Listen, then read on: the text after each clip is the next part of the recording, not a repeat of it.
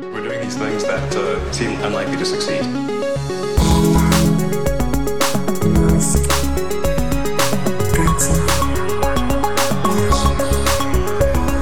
Hola a todos y bienvenidos a Elon, el podcast sobre Elon Musk y sus empresas y sus locuras y sus procesos judiciales. Hostia, hostia. Alejandro Barredo. ¿Qué tal estás, Matías? Yo muy bien, yo muy bien. Además que tenemos uno de estos episodios muy de Elon, porque es de salseo, pero judicial, ¿vale? Es decir, no Hmm. vamos a meter, ay, que su hijo, que no sé, hay por ahí algunas cositas, pero tenemos un montón de casos judiciales. De hecho, hay muchísimos más de los que yo tenía apuntados inicialmente.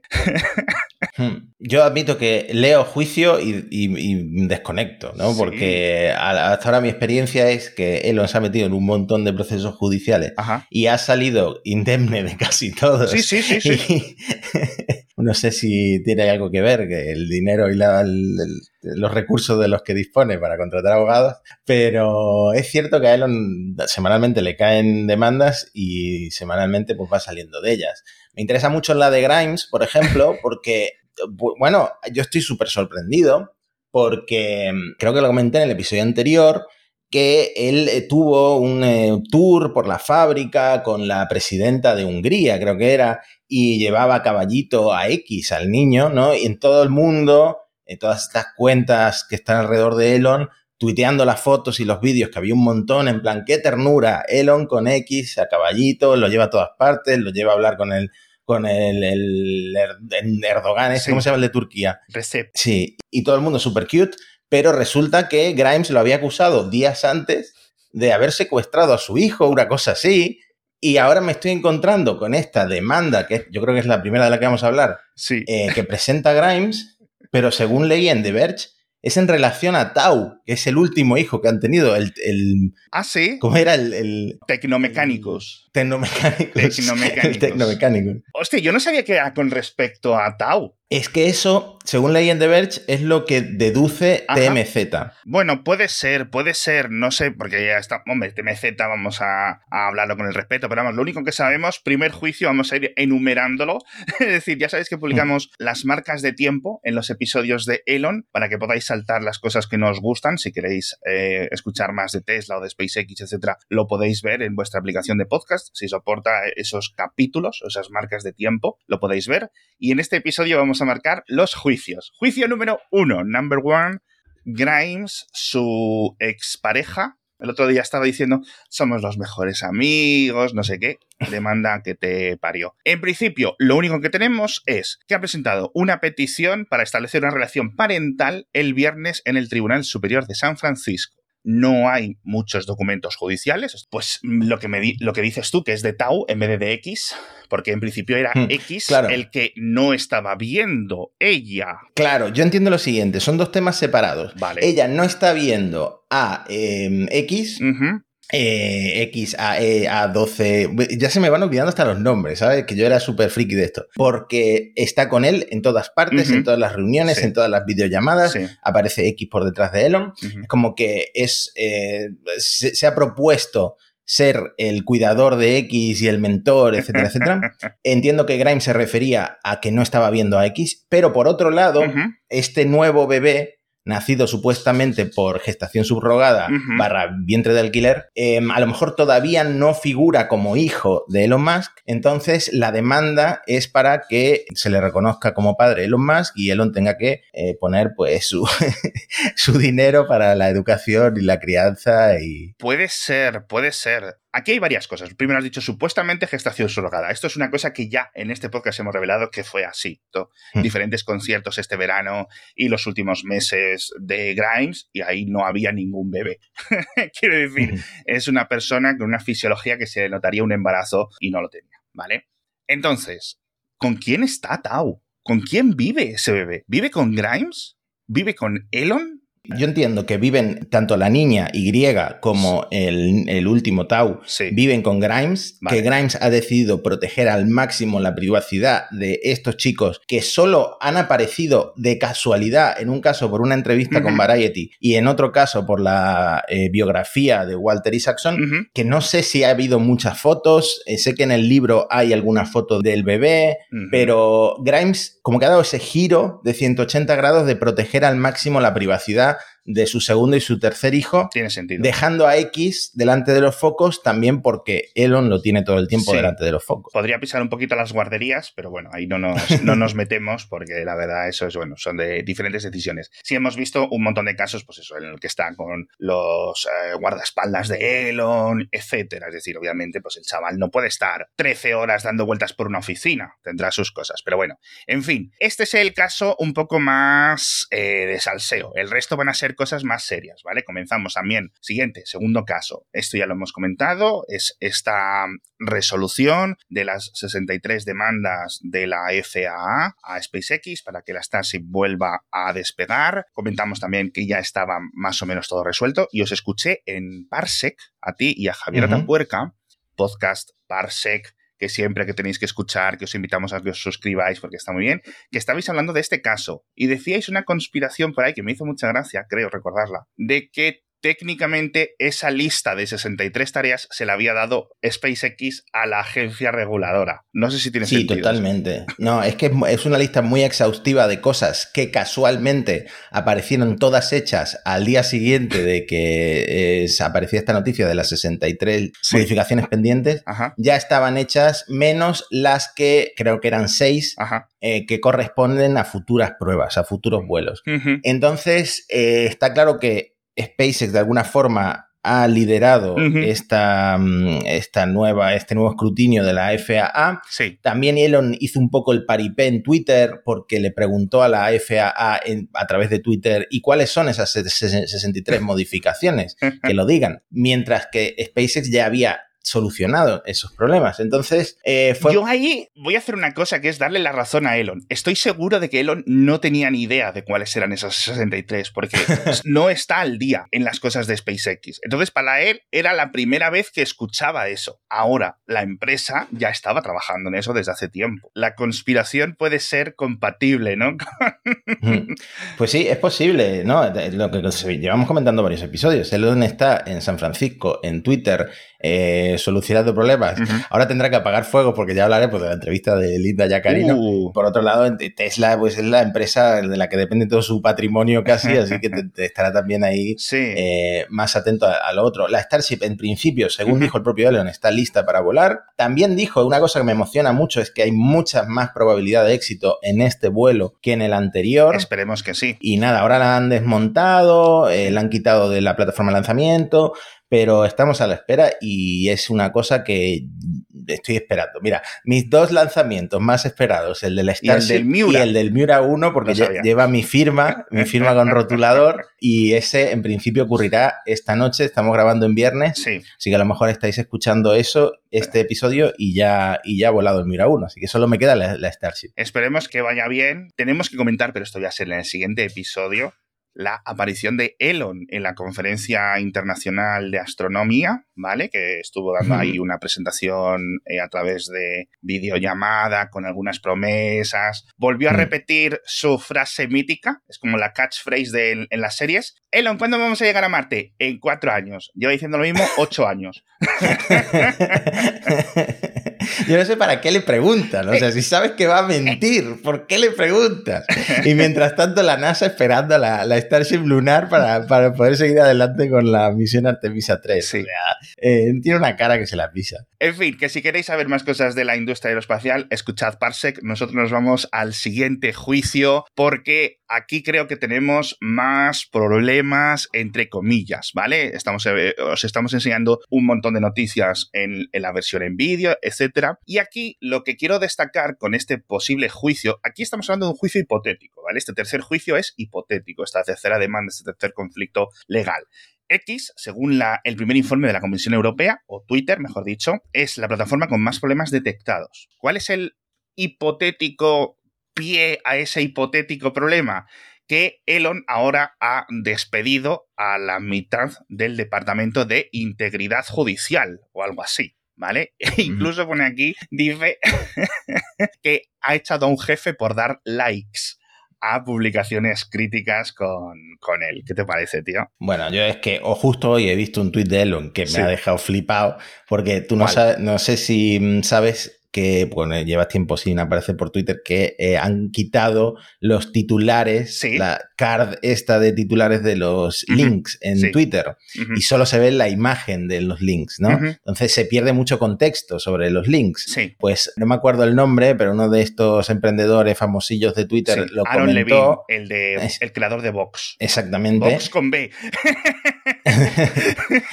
bueno, también no me extrañaría que Elon se hablara con alguien de Vox, Vox España también por, por Twitter. Lo comentó como diciendo que no le gusta el cambio, no sé qué, y Elon la respuesta fue, no me puedo creer que hayas caído en las mentiras de la prensa generalista, ¿no? O sea, ¿qué tendrá que ver que no te guste un cambio de Twitter con las mentiras de la prensa generalista? Es que está totalmente paranoico, se le ha ido totalmente la perola. Estoy compartiendo ya la imagen de Aaron Levy, no Levin, le he confundido, pero sí es cierto que es en plan, es su opinión personal de este cambio. Es decir, él está diciendo, esto no me gusta. Y Elon dice, ¿te crees las mentiras? Lo está viendo ese señor ahora mismo. Es su opinión sobre un cambio de diseño. Ya hablaremos sobre esto porque esto tiene mucho, tiene mucho que ver, pero yo creo que aquí es una de estas cosas que realmente solo le interesa a los cuatro periodistas de Twitter que siempre están dando mucho el coñazo y que llevan ahí 15 años dando el coñazo, ¿vale? Siguiente tema y quizás uno de los más polémicos, ¿vale? En este caso tenemos que hablar de un nuevo conflicto, entre comillas, que se ha abierto con el gobierno de Alemania. Hablábamos de Vox en España, pero hmm. el equivalente más o menos político a Vox en Alemania es AFD, ¿vale? Alternativa para Alemania, que es un partido de extrema derecha, y Elon les está haciendo la campaña, ¿no? la hmm. verdad. Todo comenzó por una, un problema bastante sencillo que era que había unos inmigrantes que estaban viniendo en unos barcos muy malos a través del Mediterráneo, llegando a las costas italianas, y unas ONGs alemanas y de otros países que hay por el Mediterráneo intentando buscar esos barcos en caso de que necesiten ayuda y llevarlos a puerto para que no se mueran. Recordemos que hay cientos y cientos de muertos, yo no sé si todos los meses, pero es constante, ¿vale? Es una desgracia humanitaria, etcétera. No nos vamos a meter si tenemos una solución porque yo francamente no la tengo. Lo que sé que es que sin estos barcos de ONGs, pues esa gente se moriría, ¿vale? Entonces. Como pasa, como pasa mucho, que todos los días en las noticias han muerto no sé cuántos y no sé cuántos bebés y no sé cuántas mujeres y no sé cuántos hombres, como pasa a diario.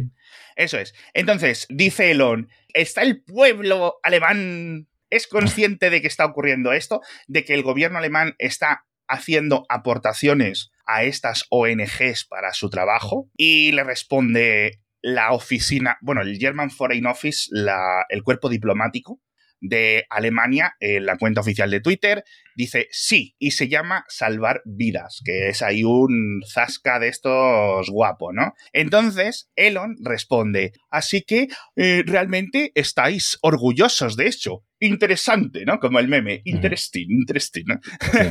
Francamente, dudo que la mayoría de la población alemana apoye esto. Dice, ¿habéis hecho una encuesta? Elon, se llaman elecciones las han hecho, las han ganado. No, no, él quiere una encuesta en Twitter, de ah. hecho, en, su cuenta de Twitter y que, que voten sus seguidores concretamente. No, ah, yo esto lo relaciono mucho con el otro día cuando estuvo en la frontera con México, en Estados Unidos, ahí que se hizo un montón de fotos con el sombrero delante de un montón de inmigrantes ilegales ahí en la, sentados en, el, en la frontera. Y hay gente que dice, ¿y si quiere presentarse a unas elecciones republicanas o algo, si no hubiera nacido en Sudáfrica, o sea, no tendría dudas, no tendría dudas de que, de que quiere ser presidente o lo que sea, porque es tan raro que haya pegado este giro hacia... casi racismo muchas veces. Es todo muy raro. y, quiero seguir comentando esto porque creo que hay medio una explicación, ¿vale? A todo esto. Bueno, continúa Elon con el gobierno de Alemania le dice, seguro que es una violación de la soberanía de Italia que Alemania transporte. Elon, ¿tú sabes lo que es la Unión Europea? No, obviamente no tiene ni puta idea. Primero, no es una violación de una soberanía que un barco lleve a un puerto bajo unas condiciones humanitarias X. Es decir, si tú tienes un barco y tienes que rescatar gente, tienes que ir al puerto más cercano. Esto es la ley normal. ¿Vale? No hay ningún problema. Y le dice, da vibras de invasión, como diciendo, sois nazis, porque los alemanes, ¿no? En la época nazi, invadieron Italia al final de la guerra, ¿no? Para, defender, la, para defender los intereses del, del Tercer Reich. Pero bueno, conflictos de los que Elon no entiende, de los que acaba de leer tres cositas y de los que se piensa que tiene una solución. Un clásico, un clásico. Yo no diría que Elon es eh, una persona... Hostia, tío, es que no sé si quiero decir, porque no quiero que se me grabe diciendo Elon no es racista, porque la verdad, francamente, no lo sé, ¿vale? Yo creo que no, pero sí es cierto que peca de un montón de los fallos argumentativos, ¿no? De, en muchos de estos casos eh, a nivel de política, de inmigración, de política extranjería, de un montón de elementos que son mucho más complicados de lo que Elon cree. Y mientras esperamos al Cybertruck, vamos a comentar el patrocinador de esta semana del podcast, que es Northgate, porque si necesitas un vehículo sin ataduras a largo plazo o a corto plazo, X meses o solo un mes, pero realmente no sabes durante cuánto tiempo lo vas a necesitar o si vas a cambiar tus necesidades en los próximos meses, pues esto es lo que te permite el renting flexible de Northgate, que puedas alquilar el vehículo que tú necesites sin gastos de entrada y sin ningún tipo de compromiso ni de permanencia todo en una cuota mensual. Y Northgate se encarga de todo por ti, seas un profesional o un particular. Es decir, te olvidas de impuestos, de seguro, de mantenimiento, de talleres, de reparaciones, de todo. Que hoy necesitas un coche más pequeño y dentro de dos meses necesitas uno más grande, que prefieres uno eléctrico o que necesitas un híbrido o con más maletero o con menos maletero o lo que tú necesites. Entras en northgate.es o llamas al 900 923 900 y se lo cuentas porque en Northgate te van a liberar de las ataduras y darte toda la flexibilidad que necesitas. Siguiente caso. Quinto ya, ¿no? Más o menos. Bueno, ya he perdido la cuenta. Sí, sí, sí, sí, sí. Que evoluciona a una investigación de la SEC, de la Agencia de Valores, es decir, la agencia que se dedica a vigilar las inversiones en Estados Unidos. Y este ya lo habíamos comentado en el pasado y ahora se ha convertido en una investigación, tanto por la SEC como por la Fiscalía de Nueva York. Os recuerdo el contexto. Hace unos meses, creo que fue en 2022, de hecho, alguien en Tesla, a nivel de los abogados internos, detectaron en una investigación interna que Omid Asfar, uno de los principales ejecutivos de Elon Musk, que es como su jefe de gabinete, es decir, que va con él, es como una especie de asistente ejecutivo personal, no es que tenga un cargo muy específico en Tesla, ¿no? Le investigaron porque había habido unas compras de materiales de construcción difíciles de conseguir, que era el caso de unas grandes placas de cristal para una casa sí, esto eh, para una construcción específica. Entonces, como Tesla es una compañía que cotiza en bolsa y que tiene unos inversores públicos, tanto la fiscalía como la agencia que, digamos, vigila las inversiones está verificando si esto es una especie de desfalco. No sé si es la palabra adecuada en el sentido de estás utilizando una empresa que no es tuya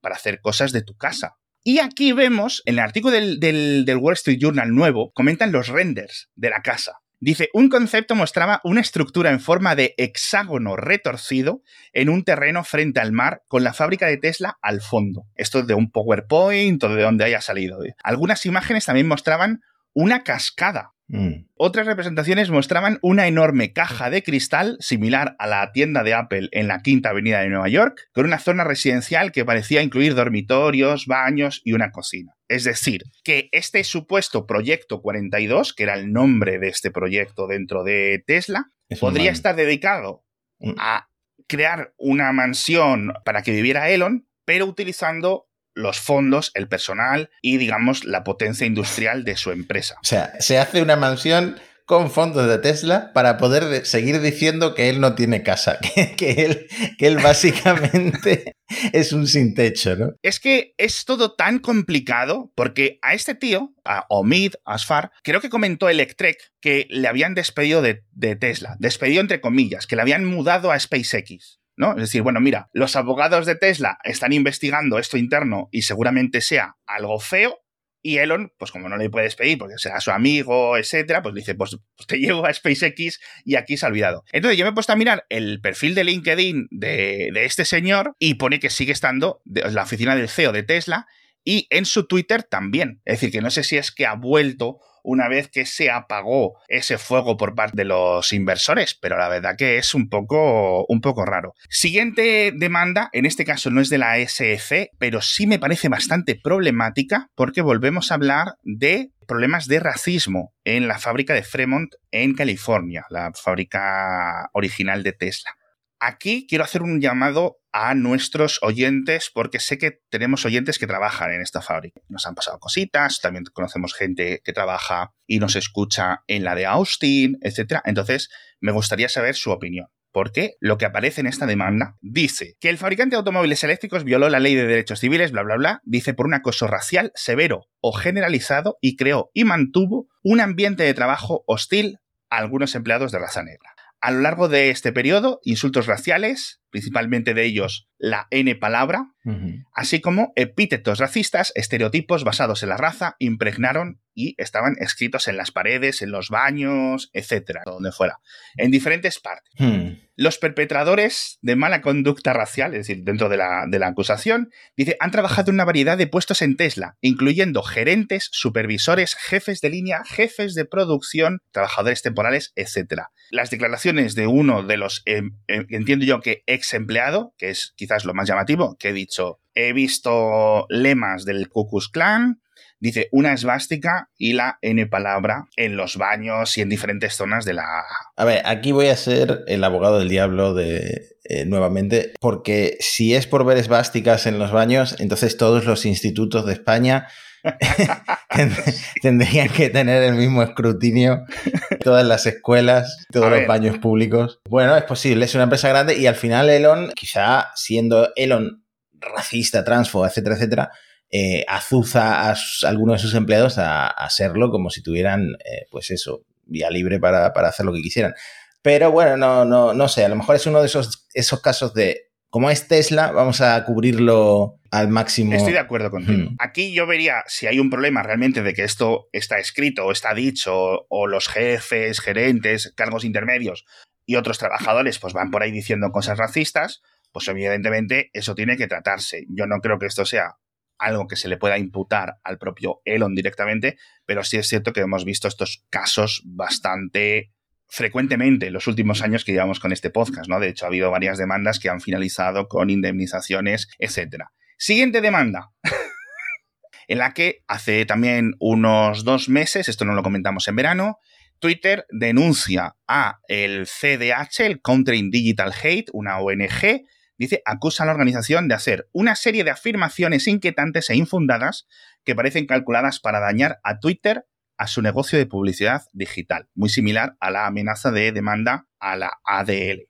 Dice, eh, esto recordarás que pasó en verano, ¿vale? Y que contaba un informe, mm, la verdad que bastante débil, al menos en mi perspectiva, que decía que había un montón de posts que pues, eran flagrantes muestras de racismo, etcétera, y que habían analizado qué es lo que ocurría después de denunciar estos casos a la moderación de Twitter. Tweets muy feos, contenido muy feo, muy racista que no vamos a repetir aquí, y si es cierto que aunque el reporte fuera débil porque los casos eran muy poquitos, no era como algo sistemático, al menos en este informe no se veía esta sistematicidad, sí es cierto que pues, había digamos, alabanzas a Hitler, mm. vamos a dejarlo ahí, que no estaban siendo borradas. Y que el servicio de moderación de Twitter decía que eso no era una infracción. Estamos diciendo todo el rato, no creo que Elon, pero si te fijas, todas, todas, todas, todas, se va creando una especie de hilo, mm. de, continuación o de temática mm. en este sentido. Pero bueno, la verdad que es muy raro, tío. A lo mejor simplemente se ha radicalizado, igual que mucha otra gente se ha radicalizado en Twitter, porque Hombre. al final, eh, tal y como funciona el algoritmo y cómo te vas metiendo en comunidades que te van aupando, cuanto más radical eres, pues esto le ha pasado a mucha gente, en muchas redes sociales, en muchos foros, etcétera, y a lo mejor le ha pasado lo mismo a Elon.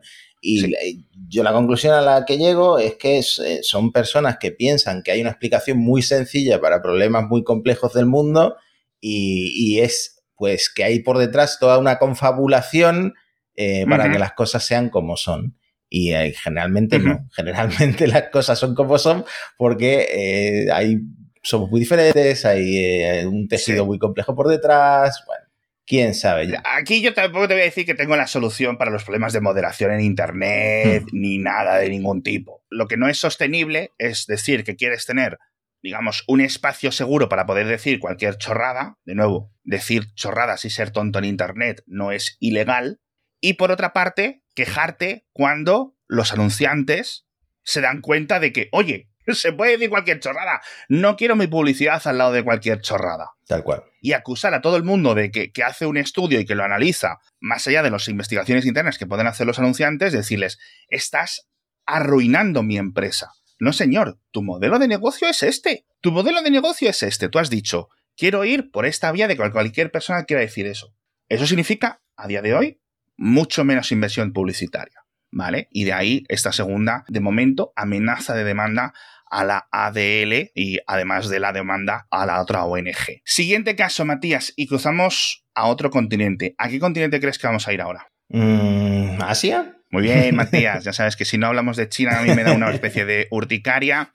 Y es que Tesla ha interpuesto una denuncia en un juzgado en Shanghai, famosa imparcialidad de la justicia en China, alabada por todos los organismos internacionales, pero bueno, no nos metemos en esto. Tesla Shanghai ha demandado a otra empresa por infracción de derechos eh, de donde secretos tecnológicos, ¿vale? Y disputas de competencia desleal. Creo que Tesla tenía otra denuncia contra y, y otras empresas, etcétera. En este caso es Bingling Intelligent Technology. ¿Vale? Un diseñador de procesadores y fabricante de piezas de automóviles, que entiendo que es un proveedor de Tesla y que han acabado a leches porque piensan que les han robado. Me parece curioso que aparte que este caso empieza la semana que viene, el juicio empieza, que el 12% de Bing es propiedad de Xiaomi. Mm. Que está sacando ahora sus coches eléctricos también mm. al mercado. Ya tenemos. se viene ahí una nueva teoría de la conspiración. Tenemos un nuevo ángulo, un nuevo ángulo de conflicto, ¿no? Entre Xiaomi y Elon, que no, no lo teníamos ahí. Vamos a tener que empezar a hablar mucho de Lei Jun. Yo me estoy dando cuenta de que empiezan a aparecer muchos coches chinos en, España y a lo mejor está pasando lo mismo en todo el mundo y vamos a empezar a hablar mucho de Tesla contra eh, fabricantes de coches eléctricos chinos, incluso aquí en España. Y me imagino que sí, que, allí se pasa la, mm, esto, la propiedad intelectual de unas empresas a otras que da gusto. Entonces, esto es interesante. Sí, ha habido varias demandas en este campo industrial. Si es cierto que tanto ah, de las que sepamos porque tengan un factor un poco más fuera de China, hemos visto denuncias por parte de Apple y por parte de Tesla en el pasado por robo de secretos industriales, etc. Veremos, porque esto es complicado. ¿Quieres hablar rápidamente, porque nos estamos yendo de tiempo con tantas cosas de juicios tan divertidas, hmm. de lo de Linda Yacarino para hacer un cambio de sabor? Bueno, te lo iba a decir porque me mandaste como deberes ver la entrevista. Es verdad. Vi la entrevista, que es de 40 minutos, lo pasé francamente mal. Una de las peores entrevistas que yo he visto en mi vida y no entiendo cómo esta mujer ha llegado a CEO de Twitter porque fue una entrevista digamos, confrontacional, pero tampoco tanto. Tampoco la periodista era, eh, le estaba dando tanta caña. Era ella, era Linda Yacarino la que estaba súper tensa, súper incómoda, enfadada porque antes había estado Joel Roth, este que se fue de Twitter, pues muy enfadado y ahora es uno de los críticos grandes de Elon en este tipo de cosas y muchas de las preguntas no sabía responderlas. En una ocasión le dice, ¿puedes repetir? En otra, eh, ¿tienes fuentes de, eso que me estás diciendo? Eh, en otra le dijo, no creo que me estés haciendo las preguntas correctas. En otra preguntó, porque estaban hablando de precisamente de esto del antisemitismo de Elon y de mm, esta organización de, los anunciantes, que no me acuerdo el nombre, y le preguntaron por una cita de Elon y, dijo que no, no había escuchado exactamente lo que Elon había dicho. O sea que no iba preparada para nada. Por ejemplo, en el tema de, ¿te acuerdas de esta entrevista de Elon en la India en la que habló sobre un posible modelo de suscripción para todos los usuarios, pero que al final dijo que era algo para evitar a los bots, que sería una, un cobro pequeño, no sé cuánto? No estaba para nada enterada de esos planes eh, se enfadó cuando la entrevistadora asumió que su puesto de CEO era más bien como responsable de publicidad. Dijo, a mí me han contratado para CEO, para llevar la experiencia de usuario de Twitter. No soy ni responsable de publicidad ni COO. Yo soy la CEO de Twitter. Eh, hablaba mucho de, la, de lo sorprendente que es la disponibilidad que le da a Elon, que habla mucho con ella, que él responde a sus preguntas. O sea, faltaría más, ¿no? Porque al final está todo el día en Twitter. Y nada, este, este, el tema este de que en, la pantalla de su móvil no se vio Twitter en, la pantalla principal, tenía Facebook, Instagram, pero no tenía Twitter. Tenía la Biblia, tenía la aplicación de ajustes en la pantalla de inicio, que hay que ser... No quiero hacer comentarios sobre la edad de nadie, pero digamos que es más común en algunas personas que en otras. Le, preguntan cifras de uso de Twitter, coge el móvil para consultarlo, pero al final cambia de tema y no dice la, cifra exacta. Dice, sí, sí, algo así, algo como 250 millones activos, sí, sí, algo así. Cuando pregunta al público, que este clip se hizo viral en Twitter, ¿quién no querría tener a Elon Musk a su lado como jefe de producto? Y le, pregunta esto al público y se oye como una risa general, ¿no? En el público y, ella se pone así como muy tensa, en plan, aquí me habéis traído un 99% de gente tal. Son todos, ¿no? Unas SysOp de estas. Vaya tela. La verdad es que, mira, tienes las aplicaciones según están, es decir, según vienen de fábrica en el iPhone, y dices tú, oye, si trabajas en Twitter, pues te instalarás Twitter, mm. ¿no? Ahí tiene los mensajes, el FaceTime, el calendario, el reloj, toda la posición original, etc. En la primera portada, también la aplicación de bolsa, ok, perfecto, pues para ir siguiendo tus inversiones si quieres. Google Maps, otra cosa que es, como decías tú, chocante que tenga los competidores, tanto Instagram como Facebook. También vemos que tiene Signal instalado, bueno, no sabemos para qué utiliza Signal, pero es una aplicación de mensajería cifrada, etcétera, y no es ilegal que lo utilice, pero sí que es cierto que hay otras empresas, tanto bancarias, financieras como de tipo tecnológico, que se han metido en jaleo porque sus comunicaciones deberían siempre de estar archivadas. Mm. Y Signal no lo permite. Entonces, para fingir que no se ha comentado un tema que puede ser problemático a nivel judicial o legal en el futuro, muchísimos ejecutivos dicen, pues lo hablamos por Signal, de tal forma de que no queden pruebas. Bueno, al no ser ya cotizada en bolsa Twitter, no creo que haya problemas. Exacto, es, es complicado, ¿vale? Pero bueno, aquí ya no me meto en lo que, en lo que puede hacer. Y sobre todo el hecho de que tenga la, de ajustes en la parte inferior, es decir, en, el, dock del iPhone, la aplicación de ajustes. Eso es loquísimo. Es loquísimo, tío. Pero sí, en general, por meternos un poco más en el tema mm, de Twitter, es, decías tú, no está preparada, absolutamente no está preparada. También es cierto, dice, llevo 12 semanas en el puesto, vale, obviamente, de acuerdo, pero fatal. Y la entrevista a Joel Roth no la he visto, la verdad. Eh, espero que esté bien porque al final este tío se tuvo que ir de su casa, ¿no? Por lo que, por diferentes amenazas que había recibido en Twitter, que se había filtrado la dirección en la que vivía él con su marido, etcétera, etcétera, etcétera, etcétera. Mm. Pero bueno, en este tipo de cosas, pues eh, Twitter está perdiendo usuarios. Esto yo creo que ya lo sabemos, por mucho que comenten diferentes métricas que no vienen al caso, que no se las digan, no tienen la necesidad de reportarlas, como antes cuando sí estaban cotizados, pero sí es cierto que está perdiendo tanto usuarios como anunciantes. Y eso, pues, es un, es un problema del que seguiremos hablando en el futuro. Así que nada, con esto nos despedimos por esta semana. Tenemos yo creo que se me han quedado algunos denuncias en el tintero. Bueno, un buen repaso sí que hemos dado, ¿eh? Pero bueno, tenemos que hablar mucho porque también hay otras críticas un poco más estúpidas, como por ejemplo que Elon había dicho que el Cybertruck se iba a lanzar en el tercer trimestre, que ya se ha acabado y no se ha lanzado todavía.